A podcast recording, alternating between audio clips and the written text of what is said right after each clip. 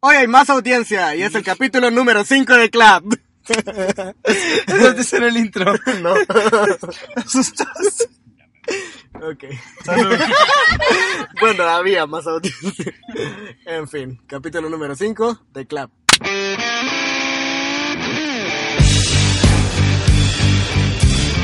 Ok, ya conocí esos amores volátiles, fríos, fugaces, fáciles, fingidos, filosos y frágiles. Ya conocí esos amores acelerados con besos de envases y rostros. Bueno, estamos otro día más en el capítulo número ¿cuánto? 5. 5 de Club y hoy no va a haber noticia porque Hay mucho que hablar. hay mucho que hablar. Denso. Hoy va a ser un capítulo denso. Sí. Como, bueno, como la vez anterior tenemos audiencia, esta vez no es tan participativa, pero aquí Pero está. tenemos, existe, hay audiencia, por lo menos aplauden. ya ven. aplauden. Sí, No. Hay que tener un buen incentivo, pero aplauden. Eh, entonces que ya entramos de un solo. Sí, yo digo que entremos. Y bueno, lo primero vamos a hablar de lo que está sucediendo actualmente. Porque están pasando cosas, Porque está pasando cosas cosas en el MCU. en el. MCU.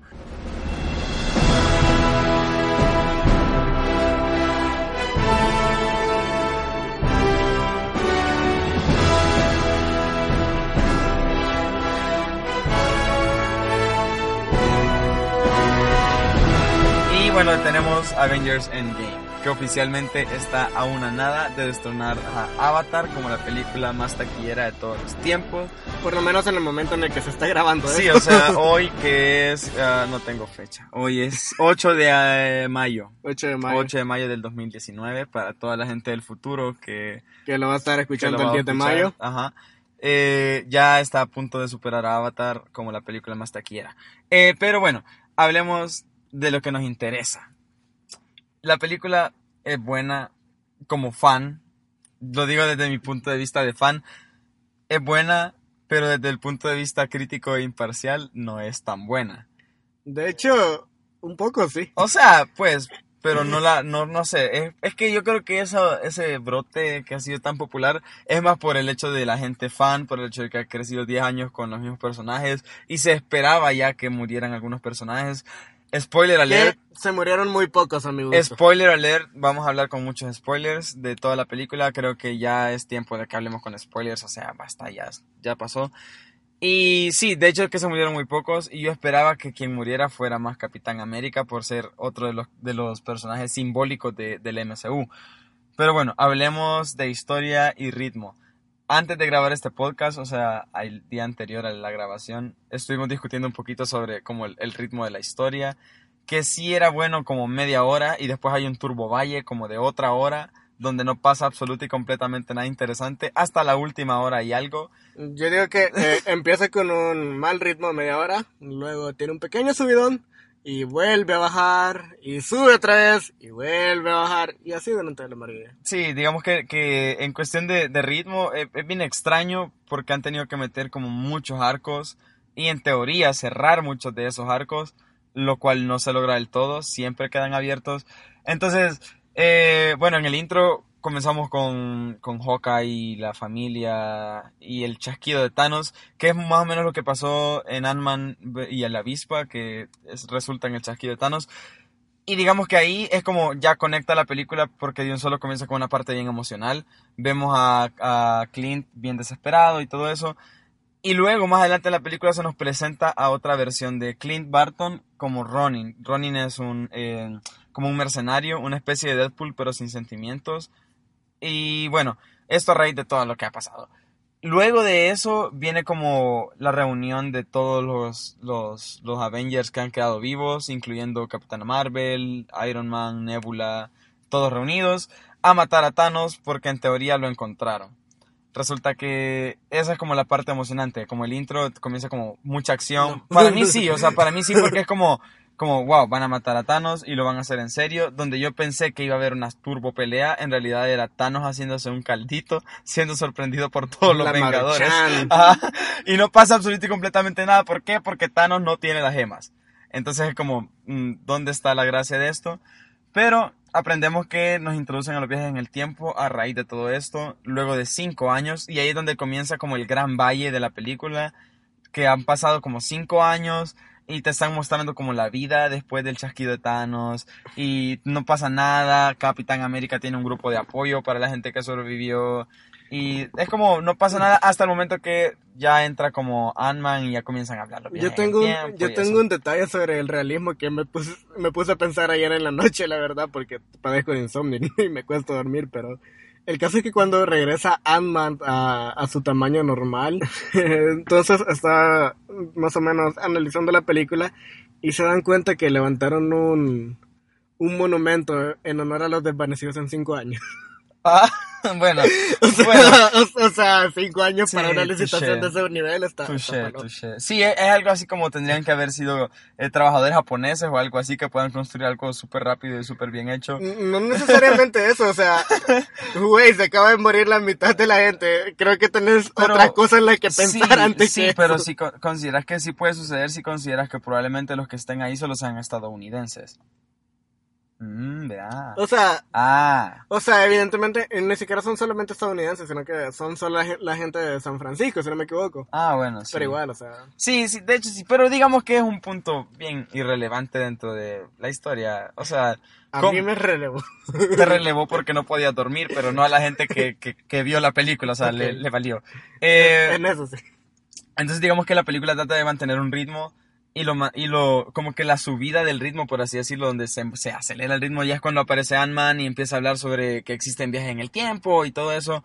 Y a partir de eso, digamos que ya comienza como la parte interesante porque nos regresa a Avengers de 2012, nos regresa a Thor el mundo oscuro de 2013, 2000 2013, Guardianes de la Galaxia volumen 1 2014 y así, incluso nos manda hasta 1970, 70, 74 con una eh, parte de, de Capitán América. Bueno, entonces digamos que a todo esto ya comienza la emoción porque vemos cuadros que cómo revivir esos cuadros, porque acordémonos que la película es un cierre total de una saga que se ha construido por más de 20 y algo de películas. Entonces tienen que de alguna manera hacer que la gente recuerde lo que ha pasado. Y bueno, el trasero de América y todo eso, o sea, pasan como muchas cosas, pero sigue, a veces se siente como, como pequeños vacíos. Y creo que la parte emocional es como a tope ahí porque, bueno, vemos a, a Clint y a Natasha que tienen que sacrificarse uno, uno o el otro por la gema del alma y todo eso. Más o menos lo que pasó con Thanos y Gamora en Infinity War. Y ahí es como la primera muerte que para todo mundo es como lo inesperado porque es como ¡BAM! Sabes que tiene que morir alguien, pero no sabes qué va a ser en ese momento, ni en ese lugar, ni qué van a hacer ellos. Eh, así que digamos que el ritmo mm, de 10 le doy como un 7. Yo le daría menos. Yo le doy 7. Porque lo sigo valorando como fan también. Intento ser un crítico fanático. Luego eh, tenemos a los personajes, ya más o menos hablé de Ronin, pero quien me quiero concentrar, que para mí fue un personaje importante, pero so- eh, infravalorado, es Hulk. Creo que Hulk eh, estuvo mal, mal desarrollado hasta cierto punto, porque en Endgame, en Infinity War, perdón, vemos a Hulk que está como con miedo, Bruce Banner no puede sacar a su Hulk y tiene que utilizar al Hulk Buster para eso. Y yo lo que esperaba en esta película era como una turbo revancha, o sea, así como el Hulk empoderado después de cinco años de terapia, de autoterapia psicológica, o sea, el Hulk empoderado a darle riata Thanos, pero no pasa, ¿por qué? Porque aprendemos de que Hulk se convierte en el personaje de los cómics conocido como Profesor, Profesor Hulk, que es como la, la versión balanceada de Thanos, eh, de Thanos, de Hulk y Bruce Banner, donde se aprenden a controlar el uno al otro. Entonces digamos que lo metieron más como, como el personaje que podría quedar, como el cerebro que puede quedar después de Tony Stark. Claro, en ese momento de la película no lo sabes, pero te lo muestran así como ya no regresa a su forma normal hasta que llega a donde Ancestral. Bueno, pero para mí es un personaje que pudo haber tenido más acción como tal y no la tuvo. Porque vemos en Avengers, en la toma de Avengers 2012, yo esperaba como ver dos Hulks siendo igual de intensos. Pero vemos a, a este profesor Hulk tímido, retraído. No tímido. Es que sí, o se sea, porque- contiene. Se contiene o Ajá, sea, por eso, demasiado, pero es demasiado, porque no es él. O sea, no es él. Es que es de- demasiado abrupto el cambio para el personaje que tenía. Ajá, como que de la Porque nada. tenías un Bruce Banner que quería pelear Y de pronto, o sea... Y lo peor que ves, la, ves el contraste como en, un, en una misma secuencia, en una misma escena, ves como el contraste de los dos Hulks. Porque ves el Hulk brutal de 2012 destruyendo todo a su paso y ves al profesor Hulk que tiene más forma, tiene ropa. Comencemos por eso porque tiene ropa, Tiene ropa. y es más civilizado. O sea, no es tan, tan, tan bueno. O sea, sí es bueno, pero no tan bueno porque, pues, ¿dónde queda la parte de Hulk? Porque Hulk se ha pintado como un elemento fuerte de, de, de, de arma secreta, que no ni secreta, pero como un arma que tienen los Vengadores. Un, ah, un potencial bastante grande Ajá. para destruir. Ajá, para destruir amenazas muy grandes, que es lo que eso nos muestra en, en esa toma. Pero para mí Hulk quedó como muy, muy por debajo de lo que esperaba la gente. Creo que se pudo haber mejorado. No digo que no me haya gustado, porque al final eh, aprendemos que mientras Tony está con su familia, que no quiere formar parte, él es como quien intenta hacer el trabajo de Tony eh, y quien intenta mantener un poquito el- el- la cordura ante, ante todas estas cosas. Eh, bueno, así que ahí está. De, de 10 a Profesor Hulk, yo le doy un 6. Vas a calificar a todos los personajes. Tal- no, solo a él, porque él es el que me interesa. ok. Pero una parte que, que bien delicada es el viaje en el tiempo. A, a- a lo largo de la historia del cine hemos aprendido que tratar con viajes en el tiempo es muy complicado porque todo tiene que tener una continuidad, todo tiene que tener sentido, todo tiene que ser chivo.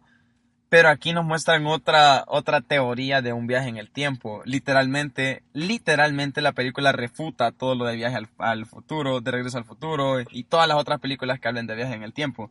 Diciendo de que en lugar de cambiar el tiempo al mezclar algo, al, cambiar algo del pasado, en lugar de afectar el futuro, por ejemplo, si matas a Thanos bebé, no va a afectar a Thanos bebé, porque la película de los Vengadores dice de que se crean líneas alternativas. O sea, si yo maté a Thanos bebé, entonces voy a crear una línea de tiempo donde no exista Thanos. Eh, y eso sí está bien porque es de los cómics.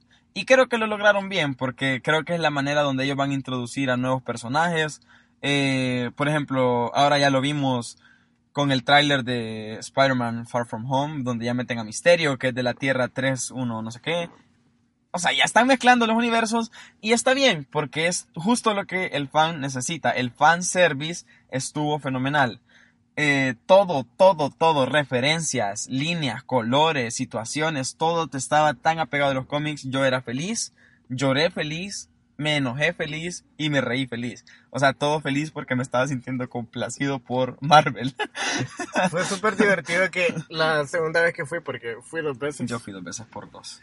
Este, es- me sorprende que gastara dos veces en eso.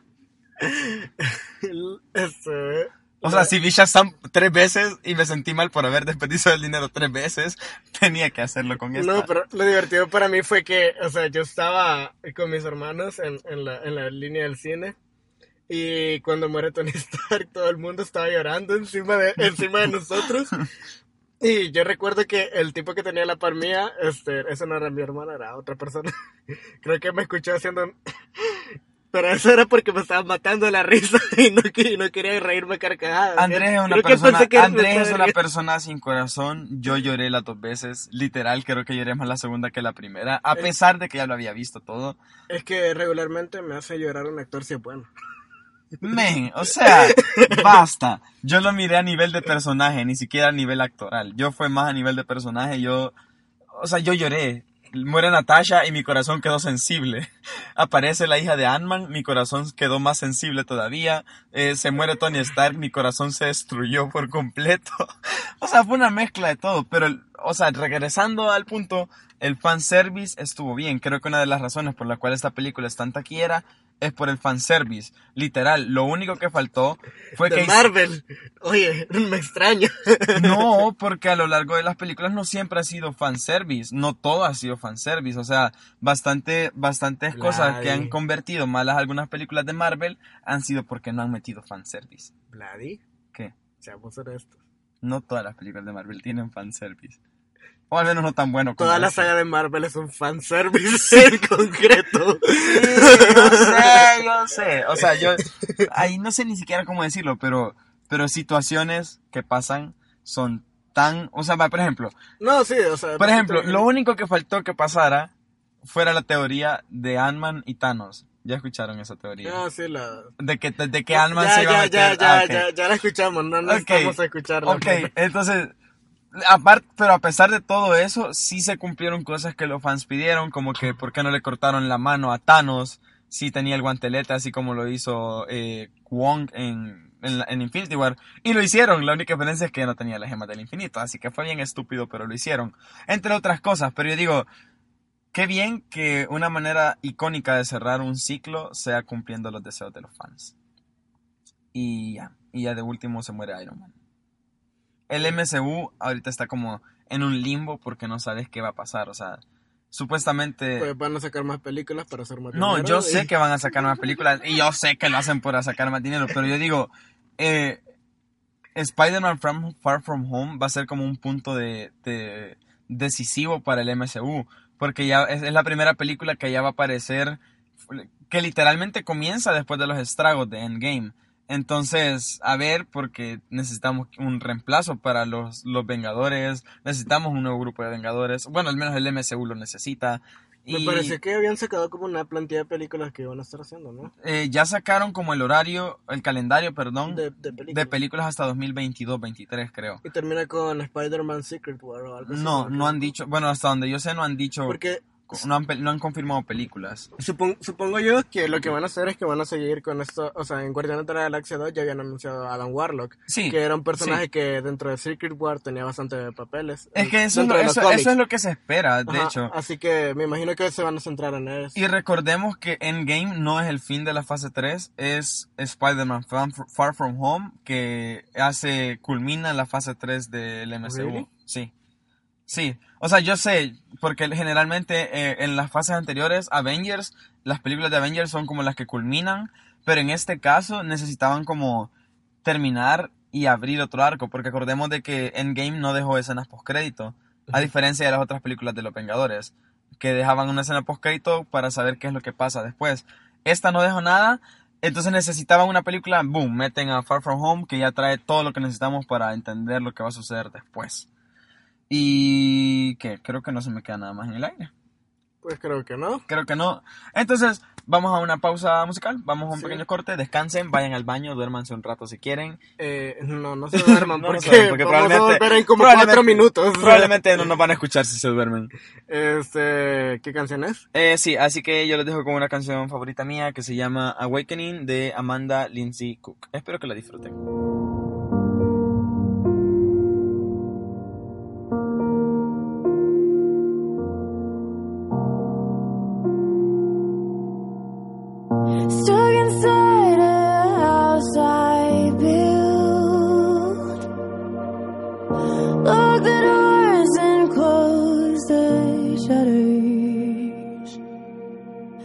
No strength left to cry for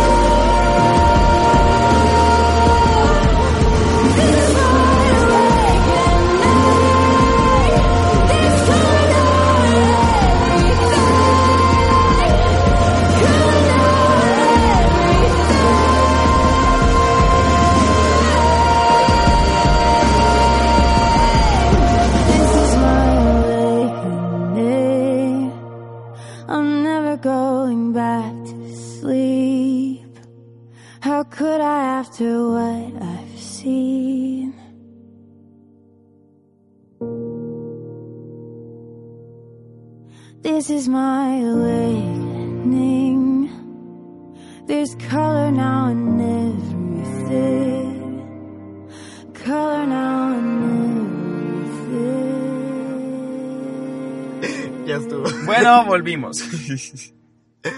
¿Qué tal? ¿Le gustó la bueno, canción? espero que les haya gustado la canción. Estaba súper chiva, la verdad. Diferente al ritmo que usamos en el podcast, pero... Pero se va, se va. Me Di- gusta. diversificación ante todo, amigos. Sobre todo. A ver, Ok, so, ¿de qué vas a hablar ahora? creo que soy de que tenemos que hablar Game of Thrones. Es que la verdad, espérate, la verdad que, que este podcast es bastante trendy porque literal es lo- algo que está actualmente, creo que es lo más cercano de inmediatez que vamos a hacer el podcast. Dale. Sí, de hecho nos cae muy bien porque eh, eh, eh, en principio se estrena no sé cuántas semanas después de Avengers y Se estrena como la semana, creo. dos semanas. No, una. Es que me acuerdo que cuando estábamos grabando el otro, eh, iba a salir la ese- batalla ese- final, Ese, el- ese fin de semana iba a salir la... Ah, sí, sí, sí, sí, sí, sí, Ajá, sí, cierto, cierto, cierto. Ok, entonces justo llevamos dos semanas de que ha salido este el, eh, Avengers y también llevamos dos semanas de la batalla de Winterfell dentro de este Game of Thrones y justo este domingo se viene la batalla de King's Landing. Eh, ya el penúltimo capítulo de toda la serie de, de Game of Thrones. Si no me oyen hablar es porque yo no sé de Game of Thrones, pero dale, yo voy a comentar lo que sea. Ok, so. En general, en un principio quería hablar sobre el capítulo en sí, que fue, qué significó, pero siento que es mejor hablar sobre un poco sobre la serie en general y especificar por qué es que es tan buena. Eh, sí es cierto, ha tenido un bajón de calidad del cual voy a hablar, pero eh, quiero centrarme primero en por qué la serie es buena. Y creo que para esto hay que empezar desde la intro del programa.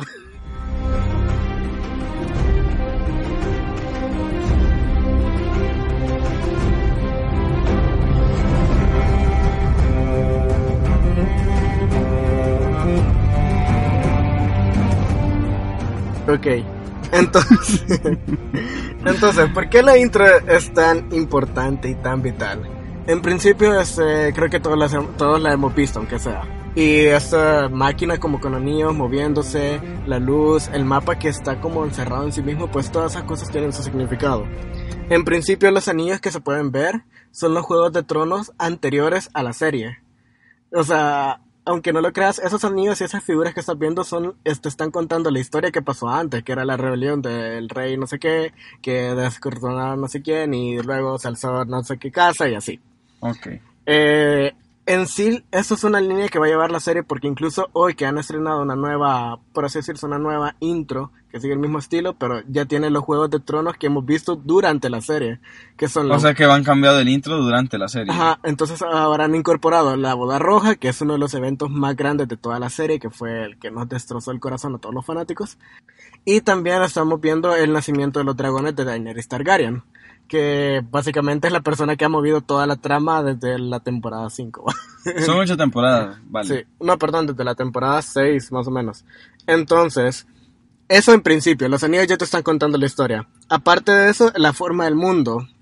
Si te fijas, no es como un mapa regular que está sobre una mesa o que va como un globo terráqueo. Porque entonces no alcanzas a divisar qué está, qué es lo que está lejos, qué es lo que está más cerca de cada ciudad que se va mostrando, sino que es un, un, una tierra que está encerrada dentro de su propio mundo, que se aísla a sí mismo y que está iluminada por el Juego de Tronos que está en el medio.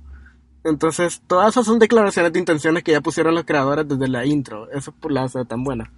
Aparte de eso, los lugares que se van mostrando del mundo son brutales, todos. Porque te van mostrando eh, King's Landing, Winterfell, que son como los lugares centrales, y luego te muestran siempre la ubicación que está Daenerys Targaryen y, las, y los lugares donde van a ocurrir las acciones dentro de cada capítulo. Por lo que cada, cada capítulo cambia la intro, que la gente no se dé cuenta, Damn. porque te están mostrando diferentes lugares. Damn. Ok. Aparte de eso, guion es una de las series mejores guionizadas, muy a la par de muchos capítulos de, de Breaking Bad. Este, aunque muchas personas no lo crean, hasta... Sí sabes que te estás metiendo en aguas peligrosas. No, no, y lo digo, eso. y lo digo A totalmente... toda honra. Estoy muy seguro, o sea, todo el material que se pudo hacer en base a los libros está muy bien redactado y tiene uno de los mejores guiones que se han hecho. E incluso partes de la de posteriores a los libros porque no se han terminado de publicar los libros hasta la fecha. Ese es un, es Yo un pensé, gran, que- yo pensé que había terminado. ese es un gran problema con el guion porque los creadores saben el rumbo de la historia pero no conocen, eh, saben los puntos de la historia pero no saben el rumbo que tomará el escritor. Entonces ese es el mayor problema que sucede con la serie y las quejas que se dan ahora. Me imagino al escritor sudando con todo, así como escribiendo libros rápido, así como para sacar Es que no lo hace, no lo hace. y eso es un, es un Ay, gran no. trauma para nosotros, pero bueno. Eh, básicamente ahí es donde se da el bajón de calidad, en el momento en que la serie alcanza los libros y ya, no te- ya se quedan sin material para poder adaptar. Entonces los mismos creadores tienen que decir, bueno pues Casi que ellos deciden el rumbo. Sí, entonces así es como tenemos escenas como Jon Snow que no se despide de su perro. Jon Snow no te voy a perdonar por eso. Ok, sí, eso fue raro. pues, eso fue raro, pero dale, dale. Declaración de intenciones. Jon Snow, desde el primer capítulo, bueno, de hecho la serie abre con los Stark, está adoptando unos perros, cada uno de los hijos. Jon Snow era uno de los hijos Stark, tiene su perro. Juan y en- Nieves. Y en el ul- y en el sí, así le dicen. Juan Nieves. De hecho, en la, de hecho, Traducción. en la traducción latina, si lo escuchas doblado, es Juan Nieve el nombre de él. Bueno, dale. Qué o sea, no, no, no sé qué te- Espérate, hablando de traducciones latinas, ¿qué pasa con Latinoamérica y sus traducciones basura? O sea, Tres millones. 3 millones. Yo le estaba contando a Andrés, yo sé que no tiene que ver con Game of Thrones, y eso se me olvidó decirle en lo anterior, que, que en inglés, la, porque yo la vi subtitulada, las dos, la primera vez la vi subtitulada, eh, la hija de Tony Stark le decía I love you 3000, y era como el momento icónico de la película, así porque era como lo más cute, la, el catchphrase. Y de hecho que se confirmó, o sea, perdón que te estoy robando, que se confirmó de que ese 3000 era la suma de todo el runtime de cada película del MCU. Pero viene, viene, vienen los pinches latinoamericanos, la traducen y le dicen, ay, te amo 3 millones. O sea, ¿de dónde? Es ¿De que- dónde? No da. Es que, o sea, si vos decís en inglés 3000, Yo sé, por la dicción y todo no, no, eso. no, lo- es que los movimientos de labios son los mismos de 3000 de 3 millones, aunque no te hayas dado cuenta. Entonces, Lo eso es que supuse, pero lo quise Entonces ignorar. parece que no. Lo supuse, pero lo quise ignorar. Mi orgullo no me va a dejar superar eso. Bueno, dale, dale. Juan Nieves, ahí nos Ok, quedamos. entonces Juan Nieves este, deja a su perro y no le dice ninguna palabra. Y él lo está acompañando desde el primer capítulo de la primera temporada. Entonces, eso es algo que a todos nos dolió y que definitivamente no merece el trono de hierro por eso. Pero ese no es el punto aquí. aquí no estamos hablando de, de Snow. De, de Juan Nieves. En fin. Nieves. Eh, música. High in the halls of the kings who are gone, Jenny would dance with her ghosts, the ones she had lost and the ones she had found, and the ones who had loved her the most. Aunque no lo creas, la música tiene una calidad. O sea, Sí sabes que es probable que, que por Eh, causa de estos comentarios le empiece no, a no, no, no, no. Y te lo puedo, te lo puedo mega afirmar. Yo sí. Eh, el Señor de los Anillos tiene una de las mejores bandas sonoras que he escuchado en mi vida. Ganó un Oscar por eso, ¿verdad? De- Ganó muchos Oscar por eso, si no me equivoco. Ok, perdón. Eh, honestamente, la banda sonora de Juego de Tronos supera al Señor de los Anillos. Damn. Por mucho. Cuida tus palabras, O sea, amigo. O sea, va, primero que nada, se nota que tiene una preparación inmensa. Hay un personaje que se llama Littlefinger, que si tú ves la serie te das cuenta que él es el que mueve todas las piezas al final. Dedito. Él es, él es, Dedito. de hecho le dicen meñique, en la traducción es meñique. Mm, Perdón. Dedito. Entonces, de- Dedito es el, básicamente es el que empieza a mover toda la serie. Sin él no se mueve la serie, sin él no, no funciona nada en la serie y todo son consecuencias de sus acciones. Entonces, este, te das cuenta de la planeación que tiene, ah, ya que en el momento en el que inicia la serie, abre con un cuervo que llega con un mensaje del asesinato de alguien, que es un asesinato que hizo Dedito, eh, Dedito. eh, eh, es un asesinato de dedito, pero que no te das cuenta que él fue el culpable hasta la temporada 5 o 6. Y eh, ya suena su tema ahí porque te están declarando el culpable va a ser la persona que tenga este tema. Y luego cuando lo ves, escuchar la misma canción es como ya te está empezando a relacionar cosas. Damn. O sea, la planeación de la, de la planeación de la música está muy buena. Eh, se nota que las personas lo conocían. Igual la instrumentalización. Creo que todos han visto que es una serie que va medio del rollo medieval.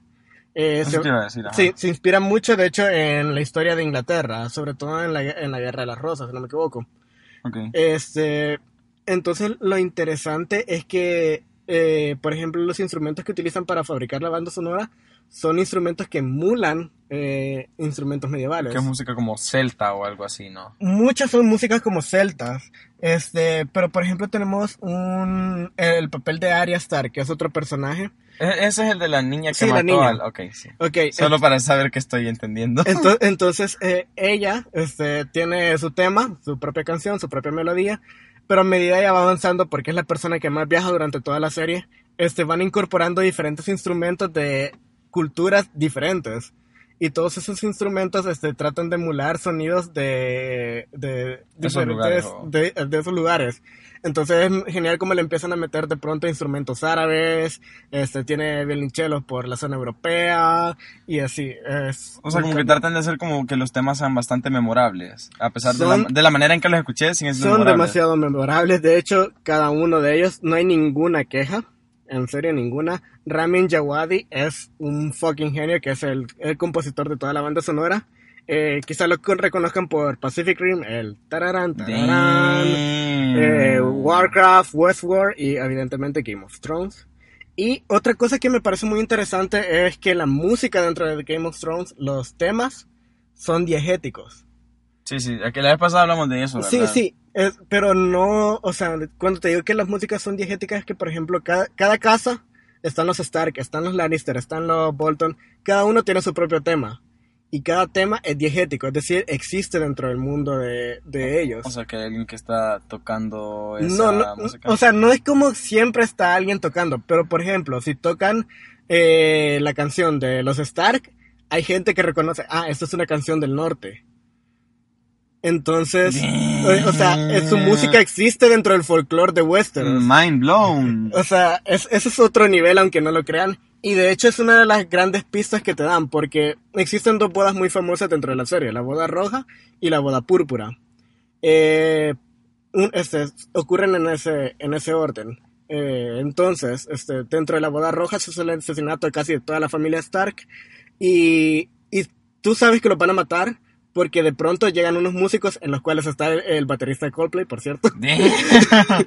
Este, voy a buscar eso. entonces, este, empiezan a tocar la canción de los Lannister, que va sobre una familia que traiciona a los Lannister y lo decidieron matar. Entonces, la, la- Caitlyn Stark, que es la protagonista en ese entonces, voltea a ver, escucha la canción, la reconoce y sabe en ese instante que ella está muerta. Y lo que sucede a continuación es la boda roja, el asesinato de prácticamente toda la familia Stark. Y evidentemente el asesinato de Caitlyn Stark. Entonces, ahí mueren como tres protagonistas, por cierto. Mm, Y... Qué intenso.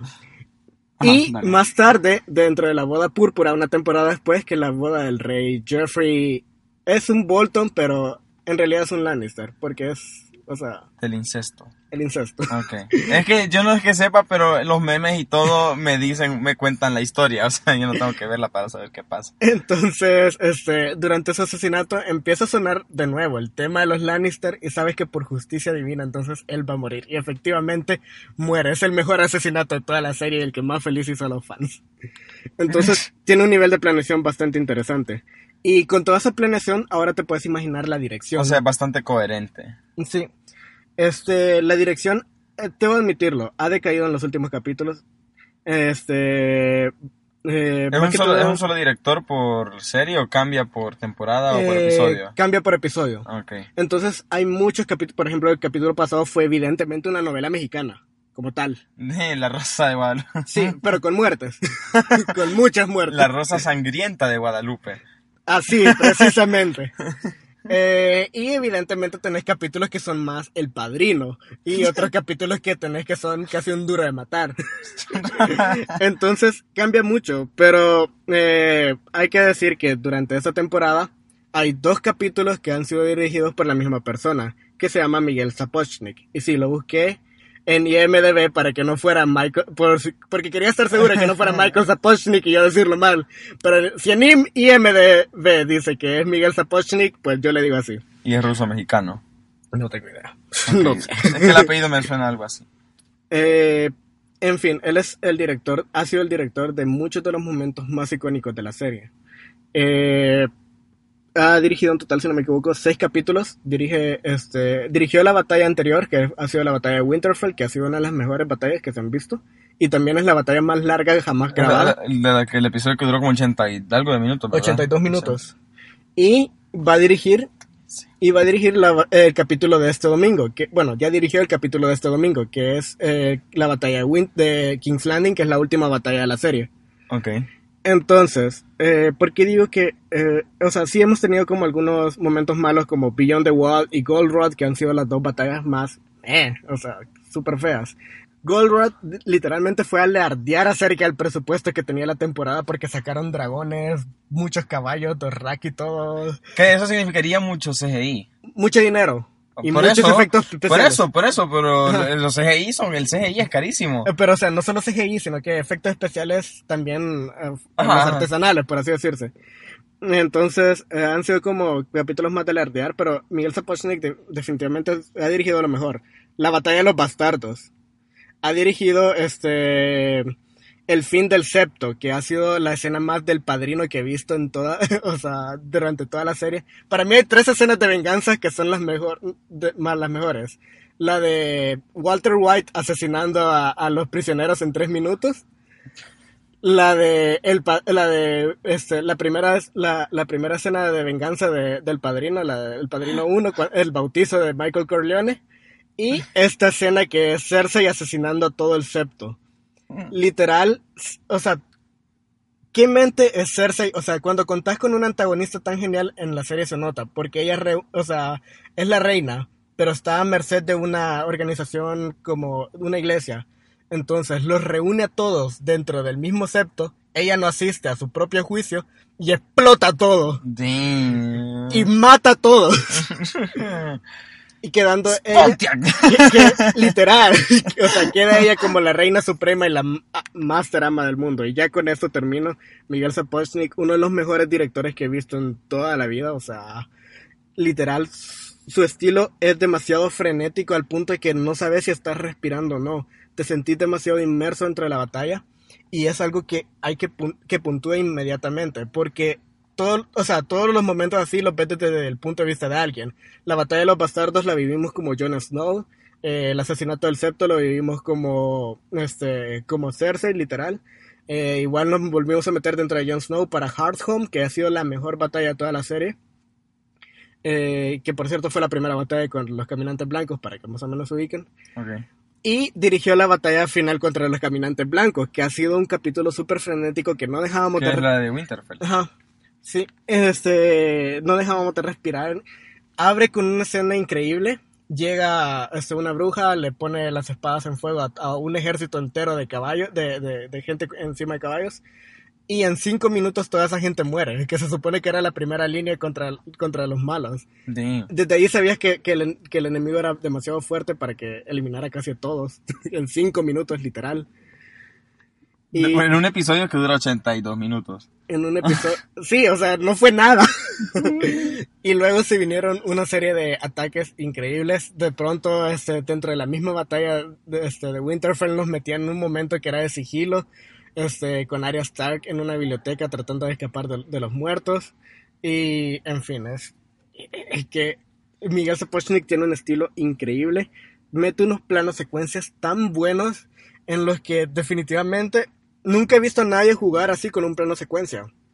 Porque te cambia el plano como te cambia de, de, de, de, de- extra que está en pantalla. o sea, casi literal. Y tiene un desarrollo de acción increíble. Todas estas cosas hacen que sea una de las mejores series que he visto. Ok. Entonces, de 10, 10. No, Bien. 9. 9. Muy bien, amigos. Game of Thrones. Game of Thrones, este capítulo, la última Bueno, batalla de la voy- serie. Yo voy a ver algunos episodios porque necesito entender algunos memes. Es que hay unos memes que son bien graciosos, pero que yo no los entiendo porque no he visto la serie. Entonces, ajá, Así que esto ha sido Game of Thrones. Esto ha sido Clap. eso ha sido clap.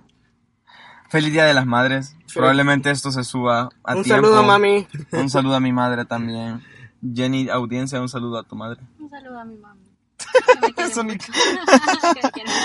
Espero. Ay, bueno, eh, esperamos que podamos subir este episodio a tiempo para el Día de las Se Madres. Se va a subir a tiempo. Tengo fe que sí. Y bueno, Esto ha sido todo. Muchas gracias por escucharnos. Recuerden que pueden escucharnos en YouTube, Spotify, Google Podcasts, iTunes, iBox, en todas las plataformas digitales. de- y bueno, gracias por escucharnos. Compartan. Eh, recuerden seguirnos en Facebook, en Instagram. Eh, sí, Estamos como Clap el Podcast Clap el en Podcast, ambos. En ambos. Y esto ha sido todo por hoy.